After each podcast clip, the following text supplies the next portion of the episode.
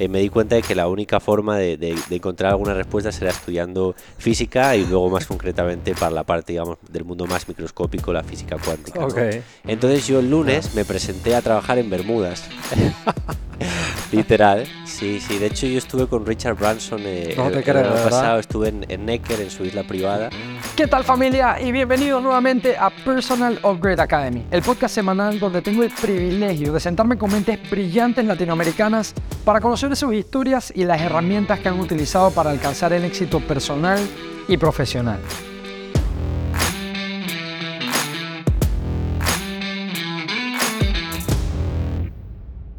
Marcos Allende es especialista en blockchain y tecnología cuántica. Por su vasta experiencia y recorrido, ha tenido la oportunidad de trabajar junto al World Economic Forum como parte del Comité de Computación Cuántica. Ha sido mentor y profesor para la European Tech School y la prestigiosa Universidad Americana Georgetown. En sus experiencias profesionales ha servido como Chief Technology Officer por más de cuatro años para LackChain Ecosystems en Washington y actualmente trabaja como especialista para el Banco de Desarrollo Interamericano en el área de blockchain y Web3. Conozcamos más de esta industria, vamos a ver este episodio. Gracias nuevamente por estar acá con nosotros semana a semana. Si eres nuevo en este espacio, bienvenido a la familia de Púa. Recuerda que nos puedes encontrar en todos lados, YouTube, Instagram, TikTok, LinkedIn, Facebook, Apple Podcasts, Overcast, Spotify, a donde tú quieras nos vas a encontrar como Personal Upgrade Academy. Y Recuerda, si ves algún contenido aquí que te aporte valor, que te haya enseñado algo, recuerda compartirlo, suscribirte y así llegamos a más personas, porque si tú puedes aprender y estás creciendo personal y profesionalmente con este espacio, sería muy bueno que otras personas tengan esa oportunidad. Con eso dicho, vamos de entrada al episodio de hoy. Bienvenido Marco, ¿cómo estás? Muy bien, muchas gracias. Con muchas ganas de charlar contigo. Eh, igual, aquí estuvimos Marco y yo charlando un poco y me di cuenta que la conversación de hoy va a ser eh, fructífera, va a ser una conversación de esas sabrosas en donde tengo a alguien al frente que es curioso. Ya me di cuenta que era una persona muy curiosa por lo que conversamos un poco antes de, de iniciar la entrevista. Y también que vienes con un tema que, que es, para mí, estoy en repañales, no conozco nada estoy perdido, pero justamente eso me emociona porque tengo mucho espacio para aprender. ¿no? Así que mi primera pregunta es la siguiente. Física cuántica, que es algo de lo que sé en el espacio en el que te mueves, ¿cómo llegaste a eso? ¿De dónde nació? ¿Tu papá era físico cuántico? O sea, ¿por qué ese lugar? ¿Cómo llegaste a eso? Sí, bueno, eh, en verdad mis papás son los dos de, letras, así que la física cuántica no me llegó de familia, no, no la heredé. Eh, yo la verdad es que cuando la gente me pregunta, porque es verdad que cuando, cuando alguien escucha que soy físico cuántico o que estudia física cuántica, como que muchas veces genera esa pregunta de, ¿por qué? Eh, realmente la respuesta es justamente esa misma, ¿no? Porque yo mismo quería entender el porqué de, de las cosas eh, y en el, eh, recuerdo cuando llegué a la conclusión de que el porqué de las cosas, eh, digamos el porqué de la vida, el porqué de la conciencia, el porqué de, de las leyes físicas que regulan el universo, eh, me di cuenta de que la única forma de, encontrar alguna respuesta será estudiando física y luego más concretamente para la parte digamos del mundo más microscópico, la física cuántica.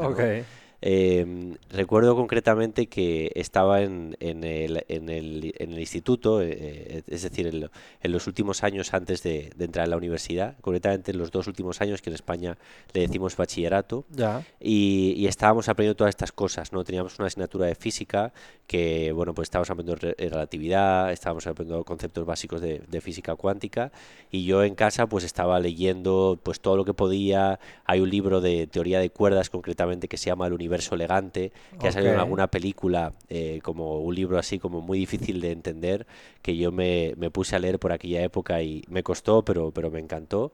Y eh, un día en clase hay un profesor de, de física le pregunté, ¿no? Le pregunté que eh, que cómo, dónde iba, en qué, en qué, en qué carrera iba a poder yo seguir aprendiendo esto, no en qué ingeniería, porque yo aquí ya pensaba estudiar ingeniería. Y me dice, no, esto solo lo vas a aprender si, si estudias física. Y ese fue el día que decidí que quería estudiar física y luego pues ya me desarrollé hacia, hacia la cuántica. Ok, ahora, okay, entiendo entonces que es primero física y después digamos, te, especializas o sigues avanzando hacia física cuántica. Pero una cosa que quería entender un poco antes Obviamente física cuántica suena como algo tan lejano para la mayoría de las personas que estamos escuchando o, viendo esto. Es difícil siquiera de comprender o entender qué hace un físico cuántico, qué es lo que estudia, eh, en qué está enfocado. Pero sí quiero entender algo.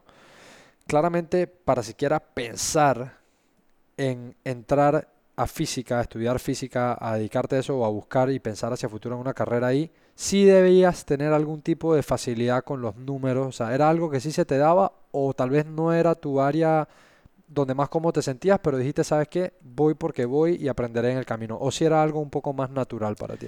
Sí, a mí siempre se me, se me dieron bien las matemáticas. Eh, de pequeño, eh, siempre en el colegio era bastante hábil, de hecho llegué a quedar eh, finalista en una Olimpiada Matemática también eh, en la escuela. Entonces, en general yo era bastante buen estudiante, o sea, siempre me ha gustado, justamente antes hablábamos, ¿no? Soy una persona bastante curiosa y he encontrado a través del estudio pues una forma de, de saciar mi curiosidad en diferentes temas.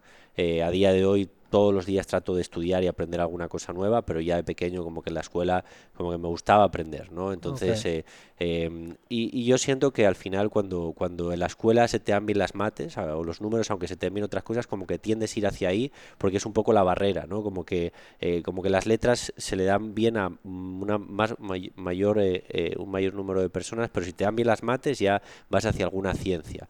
Entonces, sí, como que eh, eh, no tenía ningún tipo de rechazo hacia, hacia ir hacia allá y cuando entendí que, que, física era el campo quizás donde iba a poder eh, pues expandirme más, o sea, adentrarme más tanto en las matemáticas como en la aplicación del conocimiento matemático para la descripción de, de nuestra realidad ¿no? y, de, y, de, y de lo que nos rodea, pues tuve claro que eso era lo que yo quería aprender. Increíble. Ahora, otra pregunta que te hago.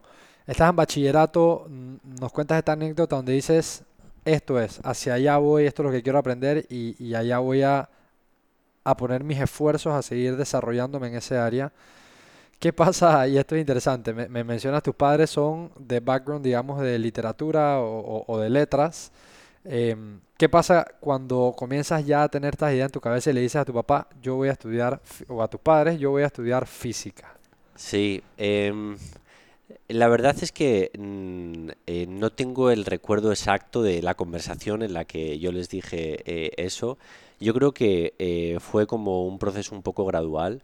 Em, la verdad es que mis padres a mí siempre me han apoyado en todo. Creo que eso también ha sido una de las cosas que a mí me ha permitido pues ir explorando las diferentes o, abriendo las diferentes puertas que la vida me ha, puesto delante sin, mucho miedo, ¿no? Nunca de pequeño me, pusieron limitaciones. Entonces yo siento que, o, el recuerdo que yo tengo es que cuando yo me senté a hablar con mis padres de lo mucho que estaba disfrutando de estos libros que estaba leyendo, las clases con el profesor, eh, mi recuerdo es que posiblemente mi padre me, me, me, preguntó, ¿no? Pero ¿cuáles son las salidas que tiene esto? Es lo que pregunta un padre. Un padre no te pregunta qué vas a aprender, te pregunta para qué te va a servir. ¿Para dónde vas? Exacto. exacto, Entonces, eh, yo creo que ahí le, le, expliqué, porque esas mismas preguntas me las hacía yo, ¿no? Yo le expliqué que podría ser investigador, podría ser profesor, y que luego realmente... Eh, parecería mentira, pero hay, hay físicos trabajando en, en cualquier tipo de, de industria. Por ejemplo, mm. Angela Merkel, que ha sido una de las políticas más conocidas y reconocidas eh, en Europa por su gran gestión en Alemania y en la Unión Europea en los últimos años, Angela Merkel es física. No te creo, de verdad. Exacto, sí, sí, Y, y, realmente tienes un montón de físicos en empresas de consultoría, tienes un montón de físicos en, en, en temas estratégicos de grandes multinacionales, tienes un montón de físicos en temas más técnicos de eh, programación, análisis de datos. Eh, o sea, tanto en el campo más científico como en el campo más empresarial, a la persona que estudia, que estudia física se le, se le digamos, o, se le otorga o, adquiere una serie de conocimientos eh, para, o de capacidades, de habilidades para la resolución de problemas que se pueden aplicar en diferentes aspectos de la vida. Y yo siento que al final eso sirve para que esas personas puedan luego desarrollarse profesionalmente en diferentes ámbitos. Claro, increíble. Entonces, para seguir construyendo un poco, un poco la, la historia, ¿no? Ya sales de bachillerato, decides estudiar física, arrancas a estudiar me imagino es una carrera pesada, por, su naturaleza súper pesada. Eh, ¿Hubo algún momento durante ese periodo que estuviste estudiando a donde conseguiste tener una primera oportunidad laboral mientras estabas en la universidad o tuviste que por el tipo de carrera que es, como por ejemplo la gente que estudia medicina, pues está 24/7 en medicina, no es como tal vez el que estudia negocios internacionales, que hace por aquí, o tal vez estudia mitad y mitad, porque son carreras más ligeras en cuanto a su pensum académico, ¿no? Em, quiero saber esa parte, tú estuviste full dedicado, digamos, a, a, los estudios de física y luego entonces te incorporaste al mundo laboral o tuviste algunas experiencias donde comenzaste a ver, ah, bueno, la física puede funcionar acá o cómo fue eso? Sí, em, la verdad es que no. Eh, siento que en España en general eh, no es un país en el que se estile mucho que cuando estás estudiando tus cuatro años de grado eh, ya empieces a trabajar. Em, al menos no que empieces a trabajar en aquello para lo que estás estudiando. Siento que al final no hay tanta necesidad de perfiles profesionales tan, eh, tan, jóvenes. De hecho, muchas personas acaban su máster y en España luego tienen todavía dificultades para empezar a trabajar aquello de lo que estudiaron. ¿no? Entonces, no tienes esa posibilidad. Eh, de hecho, eh, para mí ni, ni siquiera me lo planteé. Y luego, además, también, como tú dices, la carrera era extremadamente exigente, clases por la mañana, laboratorios por la tarde, casi que no había tiempo ni para, ni para ponerte al día con las clases. ¿no? Fue una carrera dura. Entonces, no, en mi caso, no fue hasta que después ya en el máster sí se me abrió una oportunidad de empezar a trabajar eh, eh, eh, con una beca mientras hacía el máster, pero durante la carrera me centré puramente en estudiar y en lo poco que tenía tiempo para hacer en mi tiempo libre. Claro, y en lo poco para disfrutar un poco también, ¿no? Porque son años importantes en los que hay que tener algún tipo de balance. Ok, eso, eso me parece interesante saberlo porque hace poco, bueno, de hecho la, la semana pasada estuvo por acá eh, Leo Cuquier, que él es eh, ingeniero electromecánico con luego un énfasis y una maestría en ingeniería y me contaba similar y él estudió en una universidad donde el pensum también es súper pesado y no, no te da esos espacios. O sea, por eso mencioné también las personas que estudian medicina, no da para compaginar ambas cosas, ¿no? Em, sé que hoy día y ya echando un poco más hacia adelante, has tenido la oportunidad de trabajar, bueno, como lo, como lo pusimos al principio del episodio, para contarles un poquito y darle un poco de contexto a la gente con quien iba a hablar el día de hoy, has tenido la oportunidad de trabajar con muy importantes organizaciones, eh, obviamente centrado en tu área que es eh, tecnología cuántica y también Web3 o nuevas tecnologías, ¿no? Em, ¿En qué momento llegas a hacer ese primer contacto? Por ejemplo, sé que trabajaste con, con World Economic Forum, y con otras organizaciones, ¿cuándo llegas a tener esas oportunidades con estas organizaciones o cómo se da ese camino? Sí, bueno, la verdad es que eh, una vez que mi carrera profesional empieza, la verdad es que empezó rápido y creció eh, eh, deprisa, ¿no? Eh, durante mi máster yo hice la carrera en física, después hice el máster en física teórica y en el máster me especialicé en física teórica cuántica realmente. Y entonces ahí quería complementar eso con algo de física experimental. Igual a la audiencia esto le puede estar sonando a chino, pero por ponerlo en términos simples, la física teórica es cuando estudias, digamos, la, la parte más, digamos, de las ecuaciones, o sea, estudias las teorías que explican cómo las cosas funcionan. Y la física experimental es cuando vas al laboratorio y haces pruebas, ¿no? Eh, cuando haces experimentos. Entonces, realmente los, los, mundos de la física teórica y la física experimental son eh, muy independientes, hasta se llevan mal unos con otros, ¿no?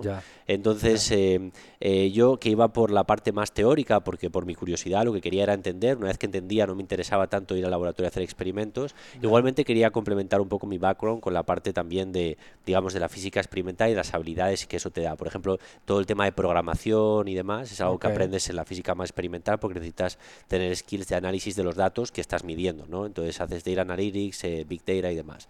Entonces, cuando estaba haciendo el máster en, física teórica, se me abrió una oportunidad de, trabajar desde Madrid, que es donde lo hice, para el acelerador de partículas de Ginebra, que se llama CERN. Entonces había un experimento de neutrinos que básicamente consistía en medir el, cambio de masa entre las partículas de neutrinos, que son unas partículas que casi casi no tienen masa. Eh, entonces, eh, pues me dieron una beca eh, para hacer esto mientras hacía el máster y pues la verdad es que aprendí un montón y ya justo cuando acabé el máster eh, eh, me hablaron de, un, de, un, eh, de, una posición que estaban buscando en Washington, D.C., desde el Banco Interamericano de Desarrollo, el BID, donde estaban buscando casualmente un físico cuántico para liderar su área de tecnologías emergentes, temas de blockchain, temas de cuántica, temas de activos digitales. Y la verdad es que yo no conocía nada de Washington, no sabía prácticamente nada de, de Estados Unidos, venía de un nicho académico muy particular Y bueno, apliqué, pasé un proceso de selección bastante, bastante largo y tuve la suerte de que me dieron la oportunidad y entonces ahí di el salto al otro lado del charco y ahí empecé una vida muy diferente, ¿no? Porque eh, el BID al final es una institución por sus características bastante política, es eh, como eh, es como es una multilateral que se dedica a prestar dinero a los gobiernos y al sector privado de América Latina y el Caribe y hacer proyectos de desarrollo. Entonces tuve que tratar de adaptarme a, a tratar de primero eh, ver cómo aplicar tecnología para resolver problemas del mundo real y mm. segundo ver cómo explicarle tecnología a personas que no solo no eran físicas sino que tenían un background eh, no necesariamente muy eh, tecnológico ¿no? y ahí empezó pues mi siguiente etapa claro y súper interesante o sea, e, esta nueva etapa como, como mencionas que estás entrando en este cuento que nos estás echando porque vienes claramente de un mundo muy académico en donde estás rodeado de físicos, o sea, lo que mencionaste de la, de la aceleradora de partículas en Ginebra, pues obviamente científicos, de arriba para abajo, ¿no?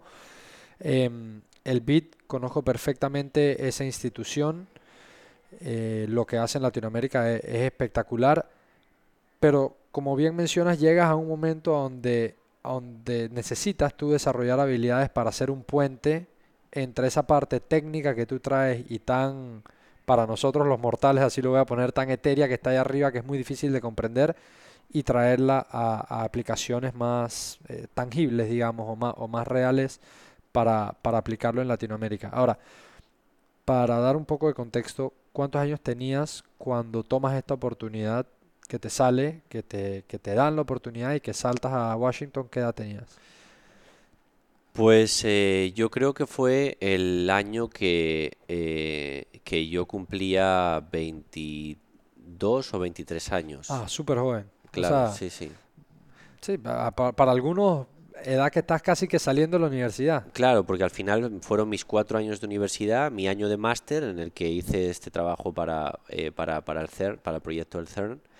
Y inmediatamente después me fui para Washington. O sea que sí, eh, no sé si fue el año que cumplía 22. Yo creo que fue el año que cumplía 22. Me fui con 22 años recién cumplidos para allá. Imagínate, 22 años quedas trabajando con el BID en Washington. Eh, ¿Tú conocías ya del, del BID? O sea, ¿habías estado por algo? ¿Habías conocido el BID anteriormente? ¿Estabas relacionado con la institución? O fue completamente nuevo comenzar a entender qué era el BID y realmente qué es lo que hacía? No, yo no tenía ni idea. Yo llegué allí sin tener ni idea de lo que hacía el BID. de hecho, hay una anécdota eh, bastante, bastante eh, graciosa que todavía a día de hoy, seis años después de aquello, eh, me, me, me, me, dicen ¿no? mis, mis compañeros, que es que yo me acuerdo que yo el, mi primer día de trabajo fue un miércoles, ¿vale? Entonces eh, yo recuerdo que el miércoles yo traté de ponerme mi mejor, eh, mi mejor traje, mi mejor... Eh, pues llegaba bien, ¿no? Para claro, yo, yo, venía de, de, ir a la universidad y de ir a trabajar, pues ahora justamente era agosto, era verano en España, yo iba al centro de investigación en Bermudas, en, en, camiseta de manga corta, en polo. Y entonces eh, fui para allá los dos primeros días, como que fui más eh, arreglado, dentro de la capacidad que yo tenía de aquella, de saber cómo, cómo pues, eh, digamos, se tenía que uno vestir para ir a trabajar en una organización tan formal. Entonces mis primeros días fui así como más arreglado. Yo recuerdo que fui a la oficina el viernes y el viernes como que sentí que la gente iba bastante informal, ¿no? yo en ningún momento me di cuenta de que era porque era viernes. Entonces yo el lunes me presenté a trabajar en Bermudas. Literal. Y claro, yo desde que entré eh, me di cuenta de que la gente no estaba tan informal como yo iba, eh, eh, como, yo, como yo iba o como yo había sentido que la gente iba el viernes. Y entonces, bueno, pues yo pasé el día como pude, con un poco de vergüenza porque me, me sentía raro. Y entonces al final del día un compañero me llama a la oficina y me dice, mira Marcos, la verdad que nos encanta que hayas venido a trabajar con nosotros, pero te tengo que decir algo plan, eh, no puedes venir a trabajar en, Bermuda, sí. Y te lo digo yo eh, porque creo que no te lo ha dicho nadie más hoy. Eh, de hecho, mi jefe era nuevo también en el equipo y no me había dicho nada. Y él me lo dijo y, es una anécdota que cuentan hasta el día de hoy y que básicamente da, da, muestra de cómo desubicado yo estaba cuando llegué a la organización en, en todos los sentidos. ¿no? Y a partir de ahí, pues creo que fue un camino bastante bonito todo, lo que, todo lo que pasó después. Claro, increíble y, y bueno, y de nota eso. Me gusta mucho que, esta parte que estás contando nos deja también tal vez algo para pensar de que muchas veces nos da miedo decir que sí un proyecto simplemente porque sentimos que tal vez no tenemos las herramientas o, no conocemos o nos da miedo porque no vengo de esa industria, no conozco, pero en lanzarse está una de las mejores oportunidades, ¿no? O sea, muchas veces decimos que no y hay una frase de Richard Branson que me gusta mucho que dice, si hay algo para lo que no te sientes 100% capacitado o listo, di que sí y aprendes en el camino, ¿sabes? Sí, Eso que tú te hayas mandado así es parte importante después de todo el recorrido que has tenido. Esa primera decisión de mandarte y llegan los Bermudas o no los Bermudas, pero te, te, lanzaste. Sí, sí. De hecho, yo estuve con Richard Branson eh, el, año pasado. Estuve en, en, Necker, en su isla privada. Increíble. Yo adoro a ese señor. Sí, sí. Eh, tuve la gran suerte de, de que hicieron una reunión de como de personas influyentes a a nivel global eh, que estaban trabajando en temas de blockchain y Web3 y me invitaron, eh, fue, es una de las experiencias más maravillosas que yo he tenido en mi vida. Te lo Fueron sí, cuatro días allá con eh, personas pues desde la vicepresidenta del, del, Parlamento Europeo a CEOs de grandes empresas globales. Y, bueno, pues ahí estuvo Richard Branson como, como anfitrión, estuvimos haciendo kitesurf con él, jugando a tenis, tiene una pista de tenis. Eh, fue, sí, es una experiencia y es, esa isla es el lugar más paradisiaco en el que yo he estado. Eso Qué brutal. Ahora, saliendo un poco del tema y ahora que mencionaste a, Richard Branson, que la verdad que me parece una persona maravillosa, su visión, lo, lo que ha hecho y, la forma en cómo ha construido su empresa y la historia también de él. Eh, si tuvieses que, que describirlo como su energía, su forma de ser, su forma de relacionarse, obviamente es una persona hiper globalizado, o sea, lo conocen en todos lados, es un magnate en temas de negocios, pero ¿qué tal fue como él, él, él como, como persona? O sea, ¿qué, ¿qué te pareció el, haber compartido con él? Sí, bueno, puedo decir muchas cosas buenas, como que es una persona súper cercana, súper eh, eh, súper eh, abierta, súper como digamos, informal. Pero yo creo que lo más bonito que podría decir de él, o lo más interesante que podría decir de él, es que eh, digamos, eh, a su edad, que ya es una persona que podría estar sin preocuparse de nada, con todo el dinero que ha hecho en su vida y con todo el éxito que ha tenido, es una persona que mantiene el mismo nivel de curiosidad y de interés por resolver problemas del mundo real, eh, como probablemente tendría cuando tenía 20 años y empezó a crear esa gran industria, ese gran, esa gran carrera como businessman que creó. Entonces, eh, ah, para mí eso fue bastante representativo de cuáles son al final los, los valores y, y, la visión de la vida que tienen las personas que realmente logran grandes carreras profesionales, ¿no? Que es que no lo hacen porque quieren eh, tener éxito mañana o porque quieren... Eh, no, lo hacen porque realmente disfrutan haciéndolo. Eh, y lo he visto en Richard Branson y lo he visto en otras personas que admiro y respeto y que han tenido esas trayectorias que han venido de la nada o del muy poco a, a otra cosa. Disfrutan realmente sentándose en la mesa con gente que está haciendo cosas interesantes alrededor del mundo, aprendiendo de ellos, viendo qué problemas pueden resolver y viendo cuál es el desafío al que les enfrenta mañana. O sea, si él se sentase a descansar eh, o a descansar, si se sentase a no hacer nada, probablemente se aburriría muchísimo. Entonces necesita estar haciendo cosas interesantes que a su nivel son interesantísimas para disfrutar de, la vida, es su forma de, vivir. Claro, eh, eh, esas, esas ganas insaciables de seguir creando, aportando y creciendo, independiente de la edad, como tú dijiste. increíble. Quería, quería nada más extraer un poquito de, de, esa experiencia que tuviste de compartir con alguien así. Qué locura, en verdad. Eh, ajá, entonces te, quería preguntar, tú llegas, tú llegas al beat, ¿no? Estás en el beat, pasa lo de, lo, de las Bermudas y, y, de ahí continúas. Para entender un poco qué tipos de proyectos son los que el BIT está desarrollando a donde alguien que estudió física cuántica puede comenzar a involucrarse. O sea, que, que si echas para atrás el cassette y te vas a esos primeros años, ¿qué fueron como esas primeras cosas que comenzaste a ver que estaban pasando en Latinoamérica? Sí, bueno, primero déjame pegar un, un, de, eh, eh, disclaimer que siempre me piden, que es que cuando hablo del bit como, como parte de mi experiencia, diga que este es un, este, esto es totalmente a nivel personal y que nadie tome ningún mensaje aquí como, como mensaje institucional del banco, no solo por hacer el, disclaimer. Pero te cuento un poco cómo fue la experiencia entonces cuando llegué allá. Entonces, como yo venía con un perfil eh, eh, bastante académico, eh, lo primero que me pusieron a hacer era investigación. De hecho, para eso iba. Yo iba para, digamos, hacer la parte de investigación, ¿no? Pero justo yo llegué en 2017, que es un año en el que el tema de las criptomonedas empezó a pegar bastante fuerte, porque para que se acuerde, en 2017 Bitcoin pasó de tener un, un valor o un precio de mil dólares a perdón, a un precio de 20 mil dólares a final de año. 20x ahí. Claro, hizo un 20x en un año, 17, 18, creo que llegó a 20. Entonces, eh, ese año todo el mundo se volvió loco con las criptomonedas, todo el mundo quería saber más eh, y bueno, pues justo fue el momento en el que yo llegué. Entonces, eh, claro, la investigación que yo estaba haciendo de las criptomonedas, de la tecnología blockchain como herramienta, del tema de las tecnologías cuánticas, empezó a ser bastante demandado internamente dentro del banco. ¿no? Entonces, recuerdo que pues cada semana tenía como dos, tres presentaciones a divisiones enteras del banco, a, unidades enteras eh, que además escuchaban la presentación que les había dicho que había dado la semana pasada y que le había gustado a esa otra gente. Entonces, como que me empezaron a exponer mucho internamente. Eh, pronto tuve la suerte de incluso eh, presentar a, algún vicepresidente, e incluso empezamos a, presentar al propio presidente del banco sobre todos estos temas. pues nada, yo creo que antes de que yo llevase un año ya.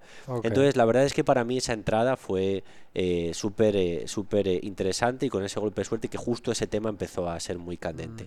A partir de ahí, de ese primer año de generación de conocimiento interno, empezó un segundo año en el que empezamos a hacer proyectos. O sea, se empezó a ver cómo aplicar blockchain para mejorar todo el tema de comercio internacional entre aduanas, intercambio de información, cómo aplicar blockchain para emitir diplomas universitarios que pudiesen ser verificados en todo el mundo, cómo aplicar blockchain para temas de trazabilidad de cadenas de suministro, cómo aplicar blockchain para eh, temas de transparencia en procesos de licitación pública. Eh, entonces todos estos eh, proyectos los empezamos a financiar desde el banco y bueno, pues yo participaba como la persona que entendía mejor cómo funcionaba esta tecnología y que apoyaba a los especialistas que lideraban esas áreas de educación, de salud y demás, que son los que al final diseñan el proyecto con la, la contraparte de, digamos, de la región y los que eh, tenían esa experiencia. ¿no? Entonces, eh, pues eh, ahí fui aprendiendo cómo construir proyectos, cómo trabajar con la región, cómo hacer desarrollo y cómo, cuáles son los desafíos a, los que luego nos enfrenta cuando ya implementa la tecnología en la realidad, ¿no? cuando no simplemente hace una presentación a sus colegas, sino que se pone a resolver el problema con una tecnología nueva que todavía no está tan testeada y que bueno, pues tiene sus desafíos. Claro. El, el, blockchain, como tú mencionas, 2017, si nos remontamos a ese año, tuvo esa explosión que mencionas. Y siento que seis años han pasado, ¿verdad? Obviamente ahorita mismo eh, cripto no es lo que está en la boca de todo el mundo ahorita mismo por toda la volatilidad que ha tenido, pero la tecnología que hay detrás, que es lo que lo soporta, que es el blockchain, es algo que si tú tuvieses que definir desde tu punto de vista, y obviamente tú estás en ese campo, pero igual quiero escucharlo eh, desde tu perspectiva y, y tus opiniones. ¿Crees que el blockchain, sé que se aplica para, para cripto, pero también se aplica para un montón de otras cosas, es una tecnología que va a ser adoptada más, más, o sea, masivamente, aunque tome su tiempo, pero sí crees que hacia allá vamos? Sí, yo creo que sí. Yo creo que al final eh, las criptomonedas son un activo digital que vive en las redes blockchain y son el primero que se ha popularizado por múltiples razones. Eh, pero más allá de las criptomonedas y su valor y su debate, Blockchain es una tecnología que te permite, desde mi punto de vista, dos cosas que son importantes.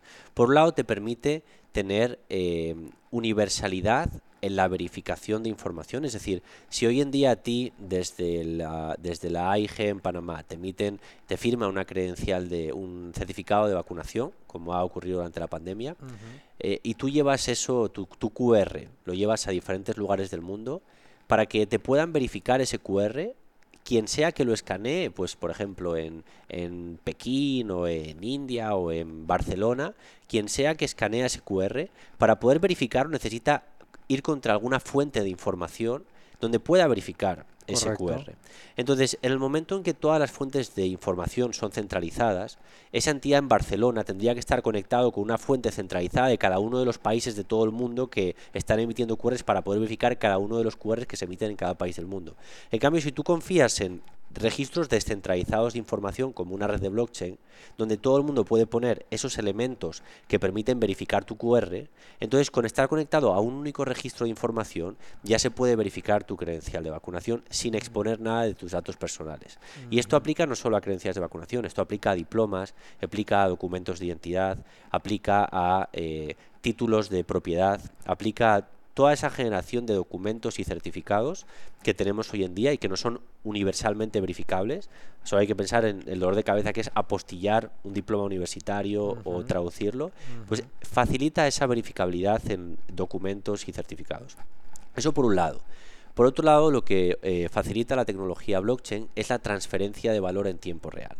Por ejemplo, eh, ¿qué, se entiende por valor? Por valor se entiende primero la parte de pagos. Hoy en día el tema de pagos internacionales aquí en la región, en América Latina, que tenemos eh, países muy interconectados, que cada uno tiene su divisa, pues sabemos lo que es hacer pagos entre países. Es ineficiente, es caro, eh, es poco transparente, no es lo ideal. Entonces, poder utilizar, bueno, de nuevo, ¿Por qué no es lo ideal? No es lo ideal porque, de nuevo, volvemos a tener que cada banco tiene sus sistemas centralizados, luego hay como bancos por debajo, que son los bancos centrales, donde se hace al final la, la, el seteo, la liquidación de pagos, se hace básicamente el neteo de los balances. Entonces, como hay tantos sistemas centralizados que hay que reconciliar, Em, es un desafío hacerlo si utilizamos solo tecnologías o registros centralizados.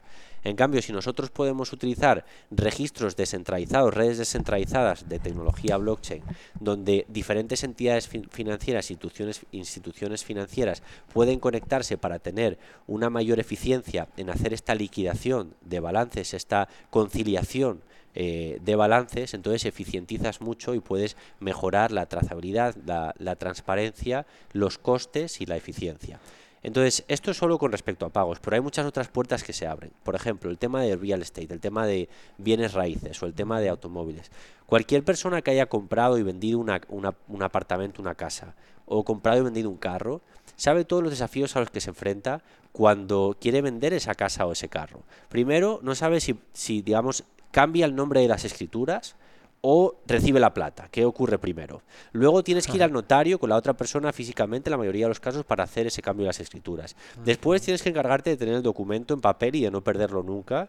Y al final tienes toda una serie de desafíos que se podrían simplificar si simplemente tú, tú pudieses tener una billetera móvil como un aplicativo en tu celular donde tú tuvieses lo que se llama un token, que es como pues una versión digital de tu título de propiedad de tu carro o de tu, o de tu casa. Y cuando tú quisieses vender eso eh, a otra persona, tú simplemente desde tu celular hasta su, a, su celular transferirías como este activo y todo eso estaría conectado con el registro, digamos, de, propiedad del país, eh, la, entidad de impuestos eh, podría incluso descontarte el 1% del pago, de acuerdo a, pues a, las condiciones regulatorias impositivas del país. Es decir, se podría hacer que fuese extremadamente cómodo y extremadamente confiable el poder transferir valor, ya sea de cualquier tipo de activos, eh, desde un celular a otro, gracias a que ese valor está registrado en un registro que permite pues eh, esa trazabilidad, esa confiabilidad eh, y la integrabilidad de diferentes entidades con él para poder ver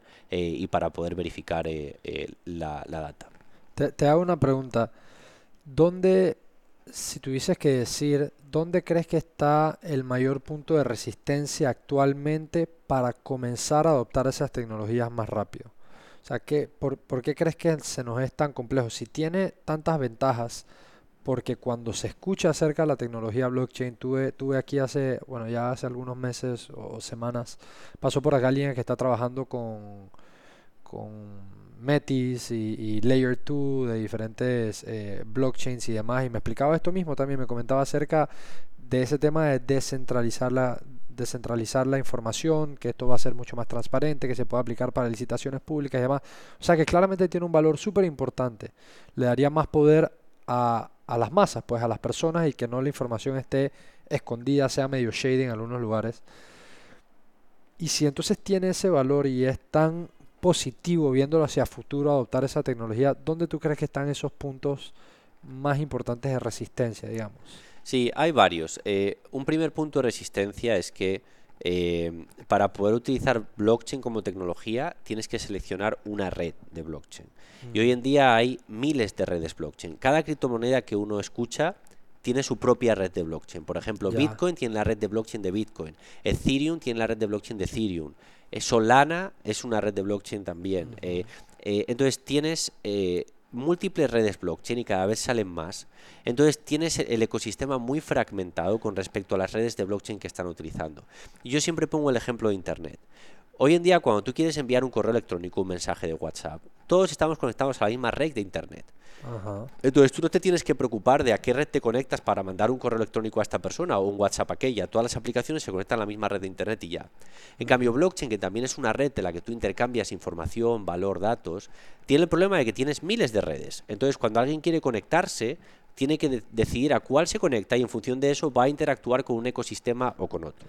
Una pregunta, es decir, para, para, para también eh, terminar de aterrizar esto y saber que no me estoy equivocando y tal vez esclarecer para las personas que están escuchando o viendo, que a diferencia del Internet, digamos que lo explicaste muy bien, si tú estás en Bitcoin, porque esa es la de tu preferencia, sientes seguridad ahí, tienes tus activos ahí y yo estoy en Ethereum, tú y yo no estamos, no tenemos cómo comunicarnos. Exacto. Estamos a oscuras. Eso es. Hay soluciones que permiten conectar, la, digamos, dos redes diferentes. Hay cosas que se llaman bridges, eh, que son como, pues eso, como conectores.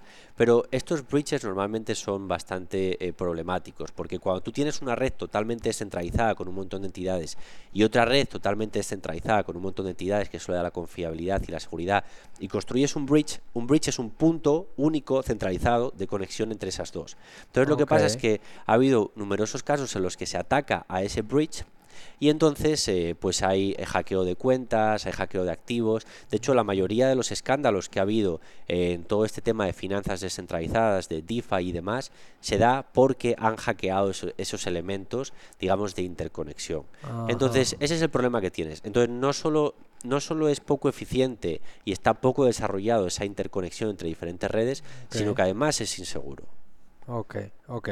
Entonces, ese es punto uno de resistencia, que en vez de tener un internet, por ahora, al ser descentralizado, tenemos muchos internets. O sea, la gente tendría que estar eligiendo en dónde hay más gente, en qué internet se conecta más gente. Eh, entonces yo me pongo acá y no allá y mucha gente estaría excluida de interactuar el uno con el otro. Fuera de, fuera de eso, ¿qué otras resistencias crees que haya tal vez en la implementación de, bueno, no sé, digamos tú y yo elegimos Bitcoin y eh, convencemos a nuestro tercer amigo de Bitcoin y al cuarto de Bitcoin y al quinto y nos vamos y tenemos ya una buena red dentro de Bitcoin. ¿Dónde está entonces la resistencia de yo como empresa sumarme a Bitcoin? O sea, ¿dónde crees que está o qué tiempo crees que nos va a tomar comenzar a ver esa implementación de más gente, empresas grandes, bancas, etcétera, sumándose? Sí, ahí es donde creo que viene el segundo desafío, que es que hoy en día las redes blockchain están eh, todavía a un nivel en donde hay que hacer mucho trabajo para desarrollar un proyecto encima. O sea, si tú quieres montar una plataforma de credenciales universitarias que se puedan verificar universalmente contra una red blockchain o de los certificados COVID que hablábamos antes, tú vas a tener que meterle meses de desarrollo para montarte sobre la red, desarrollar estas piezas de código que se llaman contratos inteligentes, montar tus capas encima hasta que tienes una interfaz de usuario, ya sea un aplicativo móvil o tienes una, eh, una página web donde la gente realmente interactúa. Eh, entonces, eso hoy en día tiene una curva importante, tanto de coste como de conocimiento, como de tiempo. Entonces, desde mi punto de vista, lo que falta y lo que ahora estamos empezando a ver es esas plataformas que están empezando a ofrecer blockchain como herramienta eh, y no blockchain como producto. Es decir, esas plataformas que te ofrecen una ventaja para tener esos certificados digitales o para tokenizar bienes raíces sin necesidad de decirte que hay una blockchain debajo o qué blockchain hay debajo sino utilizando blockchain como herramienta. O sea, tú cuando estás utilizando, de nuevo vuelvo al ejemplo de Internet, tú cuando utilizas WhatsApp o tu correo electrónico, a ti Outlook o WhatsApp no te vienen a explicar que están utilizando Internet. Lo usan para ofrecerte un, un, servicio que a ti te resulta útil. Ni qué lenguaje, si está en HTML, CSS, Java. No eso Es. No, te explican nada de eso. Tú no sabes cómo funciona Internet, no sabes cómo funciona tu celular. Yo no sé cómo funciona. Yo no sabría construir un celular. Yo no sé cómo funciona un celular al detalle, pero lo uso. Entonces, hoy en día, blockchain está en un lugar donde la gente empieza a hablar de construir un producto con blockchain por empieza a hablar por blockchain.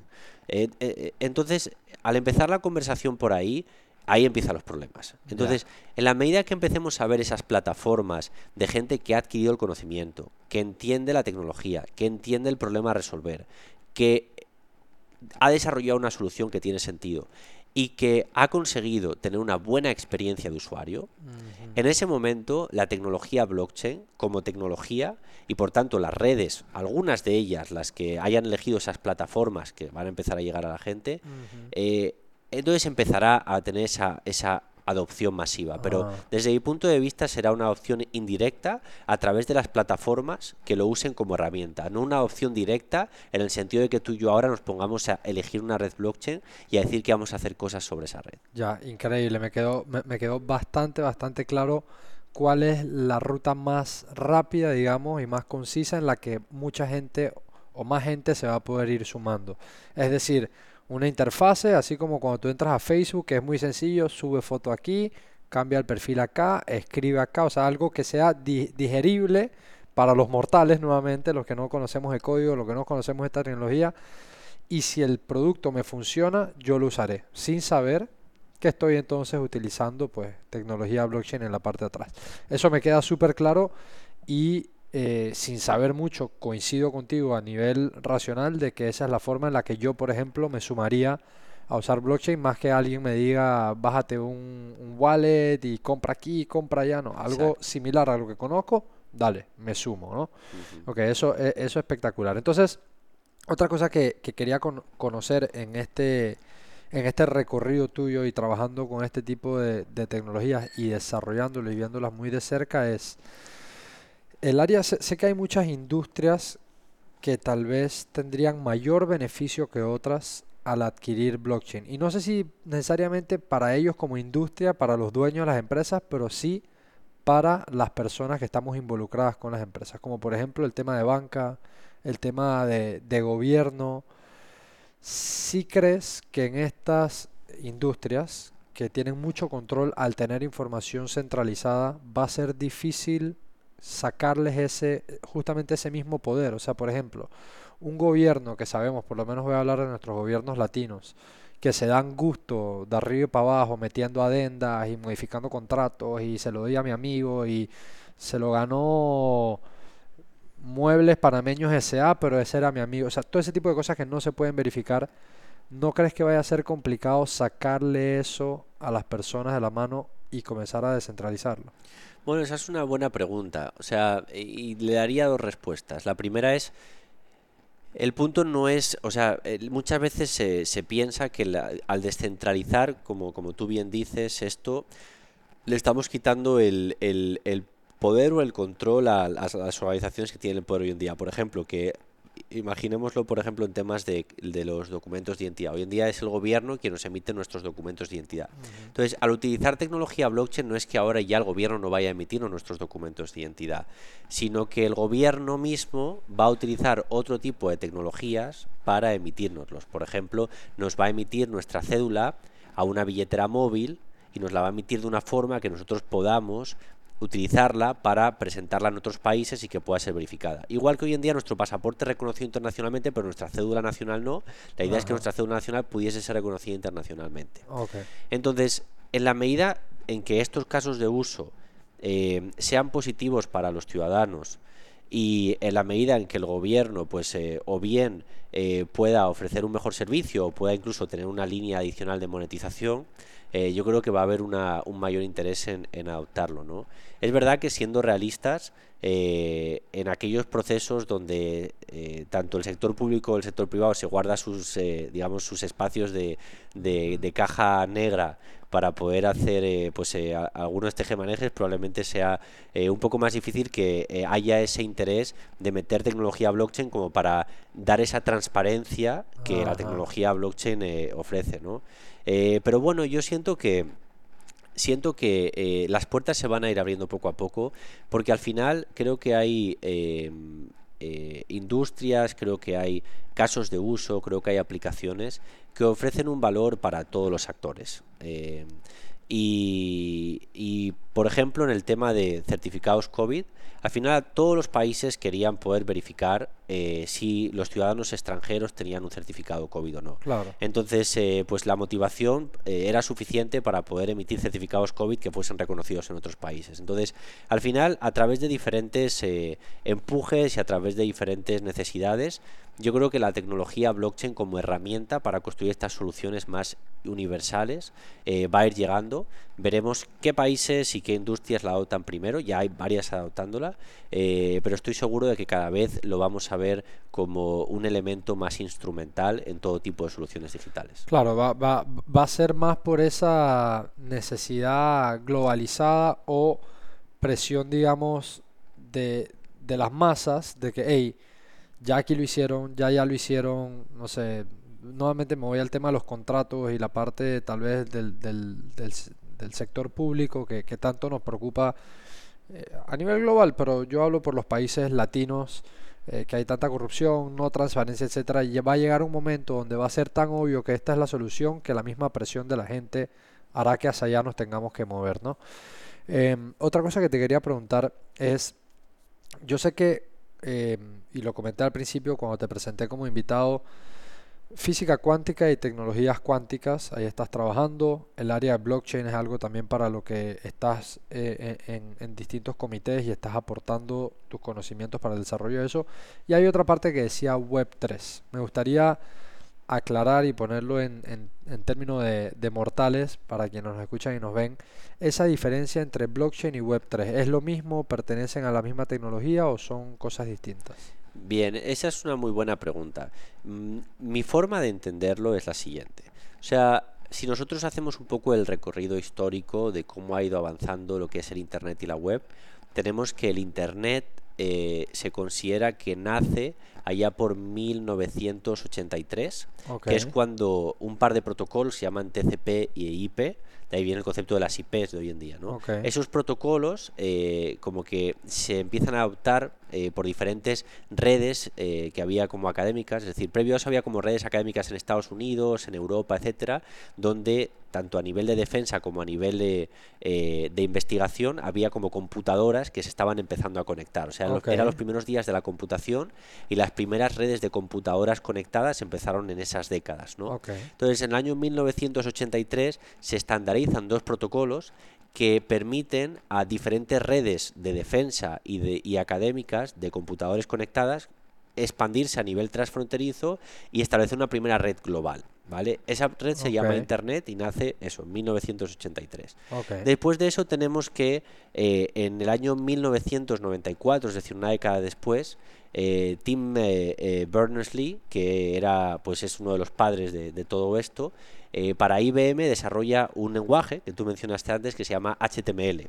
Entonces eso pasa una década después de que empiece a haber esta red de computadoras conectadas. Entonces ese, ese lenguaje permite que todas estas empresas e individuos que estaban ya en esa red de Internet empiecen a montar sus primeras páginas web. Eh, porque tuvieron la primera, digamos, el, eh, el primer lenguaje, la primera herramienta para poder construir páginas web que todo el mundo pudiese leer. Ya, y que algo más visual y, tangible, pues algo que se pudiese plasmar aquello que estaba en código en esas redes. Exacto. Antes de eso, es un poco como el tema de blockchain. Antes de eso tenías que meterte directamente en la red de internet y enviar mensajes casi que eh, acordando cuál era como el cifrado que iba a tener el mensaje con tu contraparte. El momento en que empiezan a hacer HTML como lenguaje, ya empiezan a hacer las primeras páginas estáticas, eh, motores de búsqueda, eh, pues eh, yo qué sé, blogs, que tú podías consultar. y se crea esa primera generación de información y se crea lo que se conoce como la web. Entonces, en 1994 se considera que nace la web. Entonces, la web, para poder llegar a la web 3 es importante explicar qué es la web. La web es esta primera, o, la web 1 es esta primera generación de aplicaciones y plataformas que corren en Internet con un lenguaje común que era HTML y que permite que la gente pueda desde su computadora en casa acceder a, este, a esta información. A partir de ahí empieza a eh, pues volverse más mainstream y empezamos a ver pues el nacimiento de eBay, empezamos a ver el nacimiento de, de, de, de mm, eh, bueno, del correo electrónico, ya más, eh, más a nivel personal. Empezamos a ver el nacimiento de, de, Amazon. Eh, entonces, estas primeras plataformas empiezan a abrir lo que es streaming, empiezan a ver lo que es el comercio electrónico. Ya, ya esto es año 2000. Exacto, eso empieza a consolidarse año 2000, pero eBay y Amazon y demás nacieron en 1996, 1990. De hecho, incluso un poco antes, creo. O sea, pero empiezan a consolidarse alrededor de los 2000. Entonces, ya entre 2000 y 2005 empezamos a entrar en una, en, en una web que es mucho más... Eh, eh, mucho más eh, flexible a la hora de permitirte no solo leer algo estático, sino a la hora de permitirte interactuar a ti como usuario, a la hora de permitirte incluso subir contenido. Y mm. empiezan a hacer esta web más social, empiezan las plataformas como las redes sociales, empiezan las plataformas como Uber, empiezan las plataformas mm. donde ya los usuarios empiezan a contribuir a la data de la web, no solo a consumirla. Y eso es la web 2. La web 2 es esa web en la que los usuarios no solo leen información, sino que leen y escriben información eh, en esas aplicaciones encima de Internet. Claro, entonces ahí en este espacio que, que, es la web 2, la persona no técnica, que es el usuario, ya tiene como, como ser parte de, porque antes era la persona técnica el que hacía el código y mostraba algo y tenía, pero claro, ahora en esa web 2, yo que soy una persona común y corriente, que no conozco de código, que no sé programar, que no sé nada de la web, puedo participar, dejar mi opinión, subir una foto y comenzar ya a ser parte de. Ok. Exacto.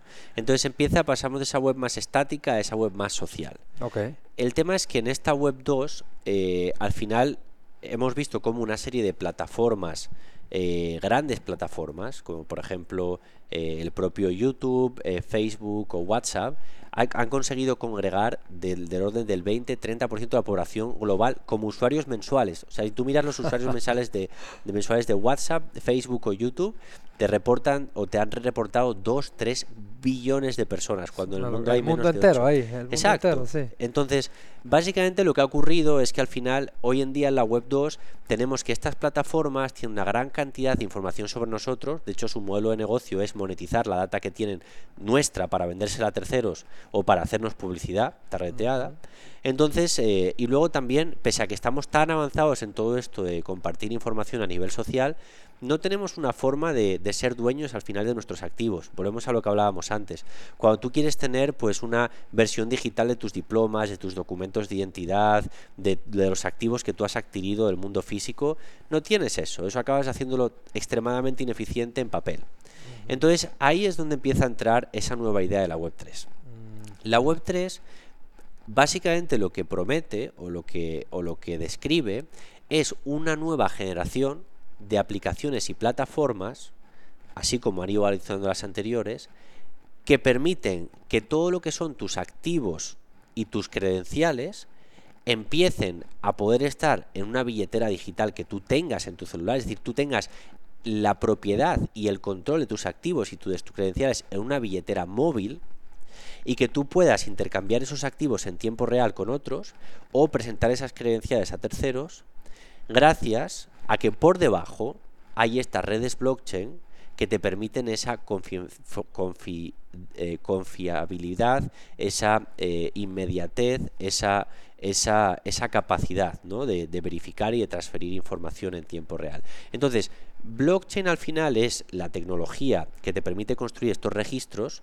La Web3 es el conjunto de aplicaciones y plataformas que van a utilizar esta tecnología para habilitar esta nueva generación de activos digitales. Me queda claro. Es, es, como, por ejemplo, para, para aterrizar esto que, que tú conversaste y, definirlo, es como pensar, yo tengo un perfil de Instagram, ¿no? Y yo subo mi contenido, y yo comparto aquí, yo comparto allá, y, y yo, Juan David Guardia, me siento dueño de mi perfil de Instagram. Pero ese perfil de Instagram realmente es de Instagram. O sea, el día que ellos quieren cerrar Instagram o cerrarme mi perfil, lo hacen porque es de Instagram.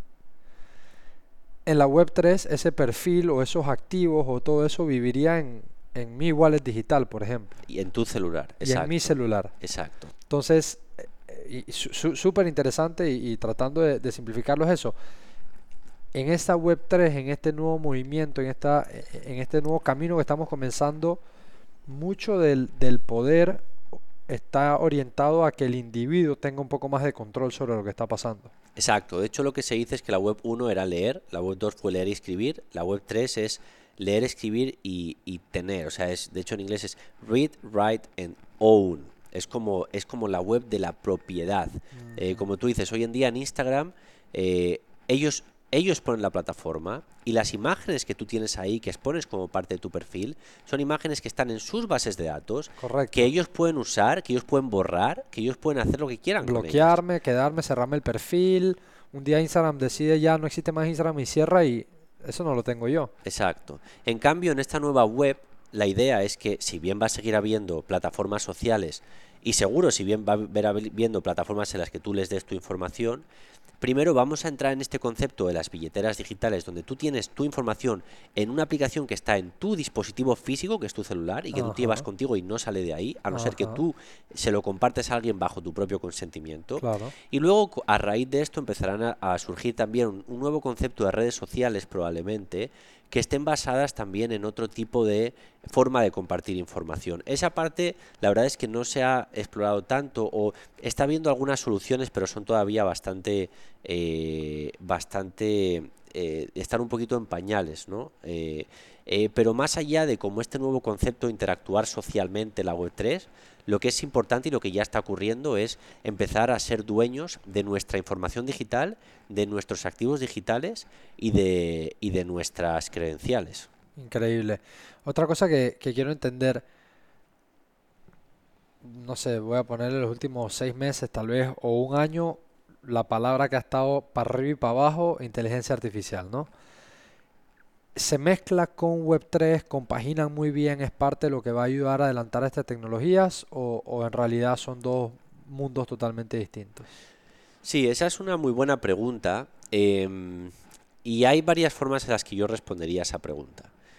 Eh, la primera forma es que un poco, si me llegas a preguntar hace, si me llegas a preguntar antes de ChatGPT, ¿vale? Lo que te habría dicho es que en esta nueva Web 3 hay un elemento de inteligencia artificial que tiene que ver con que la web sea mucho más, o sea, que, la data que está en la web esté mucho más estructurada. Es decir, hoy en día en la web hay un montón de información eh, que está, digamos que no es fácil de encontrar. O sea, cuando tú subes una imagen a la web o cuando tú subes un documento PDF eh, y lo tienes, por ejemplo, en Internet y luego tú vas a Google y tratas de encontrar información sobre algo, es difícil para estos motores encontrar o, digamos identificar lo que tú estás buscando con ese tipo de data porque digamos no se puede leer eh, rápidamente en un PDF como todo lo que hay si no abres el PDF y tienes a un humano leyéndolo no como que leer esa data digamos la estructura de ese tipo de información no es tan sencilla. Entonces si me llegas a preguntar hace seis, meses te diría que eh, la nueva web 3 todas las plataformas que van a ir naciendo van a estructurar lo que son la data de una forma que va a ser mucho más fácil interconectarla. Y cuando tú tengas robots, cuando tú tengas como un Alexa o ahora un chat GPT que trate de encontrar información online, va a ser mucho más fácil y mucho más eficiente devolver resultados y hacer, eh, eh, digamos, eh, indexaciones. O que, por ejemplo, si tú a tu Alexa, tú tienes una, una Alexa en casa y le dices, por favor, quiero que me encuentres información sobre esto, fotografías sobre eso, ella va a ser como robot mucho más capaz de encontrar esa data en Internet porque va a ser más fácil para una máquina leer esa data. Entonces, eso te habría dicho hace seis meses. Ahora, desde que, desde que hemos eh, eh, empezado a ver cosas como ChatGPT y esta nueva revolución de lo que es eh, el, el Generative AI, que se llama, ¿no?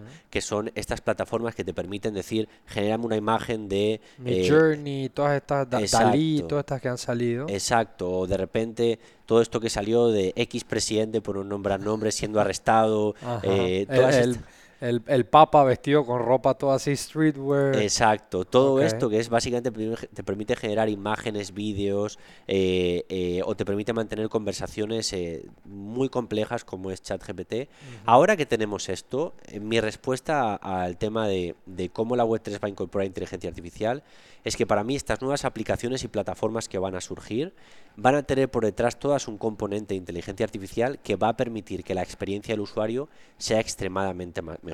Porque básicamente va a estar leyendo cómo el usuario interactúa con ese servicio constantemente, va a ser capaz de darle al usuario sugerencias en base a lo que él busca o, lo que, o a lo que él quiere eh, muy customizadas y va a ser capaz también de digamos, simplificarle el trabajo en muchos aspectos. Por ejemplo, cuando estás escribiendo un documento de Word, directamente te va a poder sugerir, mira, este texto te lo recomiendo así, o te hago toda la corrección, o te hago la traducción. Hay que tener mucho cuidado con cómo nuestra data, entonces, a partir de aquí se cuela eh, en el sentido de que alguien centralice esos motores, como ocurre hoy en día con ChatGPT, que tú mandas toda la data a la gente de OpenAI y hay que ver cómo en la medida de lo posible, de la misma forma que tu billetera va a estar en tu celular, tú puedes tener pequeños motores de AI que estén en tu celular y que no compartan con nadie esa data.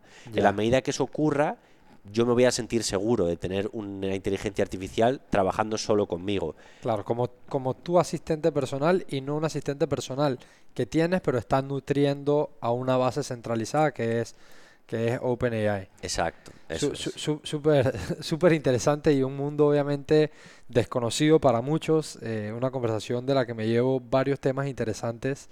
Em, ya llegando al final, sí te quiero hacer una pregunta que es un poco más hipotética, una pregunta un poco más existencial, que es la siguiente. Yo, y bueno, como seres humanos y tú en tu carrera personal y en tu vida has tenido momentos buenos, malos, eh, aciertos, errores, fracasos, eh, altos, bajos y, y, últimamente momentos de mucha incertidumbre, ¿no? Cuando hiciste ese salto que cruzaste el charco, cuando te enfrentaste a algún proyecto nuevo que era muy complejo, etc. Y la pregunta es la siguiente si, si Marcos hoy día pudiese ir atrás y encontrarse con Marco del pasado en algún momento de mucha incertidumbre, de duda, de, que no estabas claro si, si podías, si no podías, si seguir o si no, y con la experiencia que tienes hoy día, recopilada luego de todas las cosas que has pasado, si pudieses dejarle a ese Marco un consejo eh, con todo lo que has aprendido, ¿qué le dirías?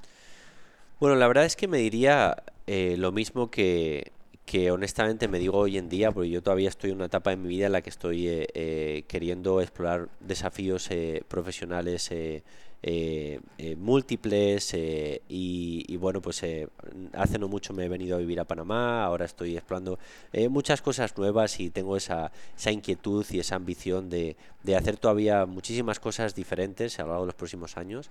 Al final, lo que digamos, lo que yo me digo a mí mismo cada vez que doy un paso y veo que a lo mejor el suelo todavía no está tan sólido o que miro hacia adelante y no sé exactamente a dónde esto me va a llevar, lo que me digo es que em, cuando uno da, digamos, cuando uno camina, se abren puertas. Eh, cuando uno está quieto, todo alrededor va a seguir igual. Entonces, em, no hay que tener miedo ante lo desconocido, no hay que tener miedo ante la incertidumbre. El ser humano tiene una capacidad ilimitada de hacer cualquier cosa o superar cualquier barrera. Entonces, eh, lo único importante es que uno crea en sí mismo y tenga claro eh, que, es capaz de conseguir algo. Que no escuche a los demás, eh, porque normalmente la gente alrededor te va a generar muchas veces dudas o va a dudar sobre ti o sobre tu proyecto, porque nadie, conoce, nadie te conoce a ti mismo ni a tu proyecto mejor que tú. Entonces, cree en ti mismo, cree en tus proyectos, arriesgate. En el peor de los casos vas a abrir nuevas puertas, en el peor de los casos vas a aprender y vas a estar en un lugar en el que vas a poder tomar eh, pues eh, nuevas decisiones, te vas a abrir un, panorama nuevo. Pero es eso, la, la, seguridad y la certeza de que al final esta vida es una, estamos aquí por poco tiempo y no, no nos arrepintamos de lo que no hayamos hecho, sino de, de, lo que hayamos hecho y hagamos lo que hagamos, hagámoslo con convicción de que si nos esforzamos lo suficiente vamos a poder conseguir cosas interesantes. Eso es lo que yo me digo todavía hoy, eh, todos los días, para animarme a hacer cosas nuevas. Increíble, increíble. Bueno, Marcos, te agradezco mucho el espacio, hermano, haber compartido, me disfruté mucho esta conversa.